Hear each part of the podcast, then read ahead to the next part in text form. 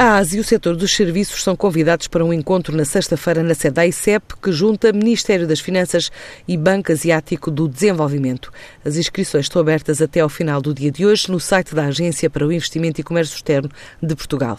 Já a Associação de Hotelaria de Portugal celebra cinco anos do programa OSPES, que consiste na doação de bens usados dos hotéis portugueses a instituições de solidariedade social. Já contribuiu com quase 48 mil bens para a melhoria da vida de milhares de pessoas, desde mobiliário a colchões, a equipamentos de casa e eletrodomésticos, que entre 2013 e 2017 envolveram 83 hotéis e 44 instituições de ação social.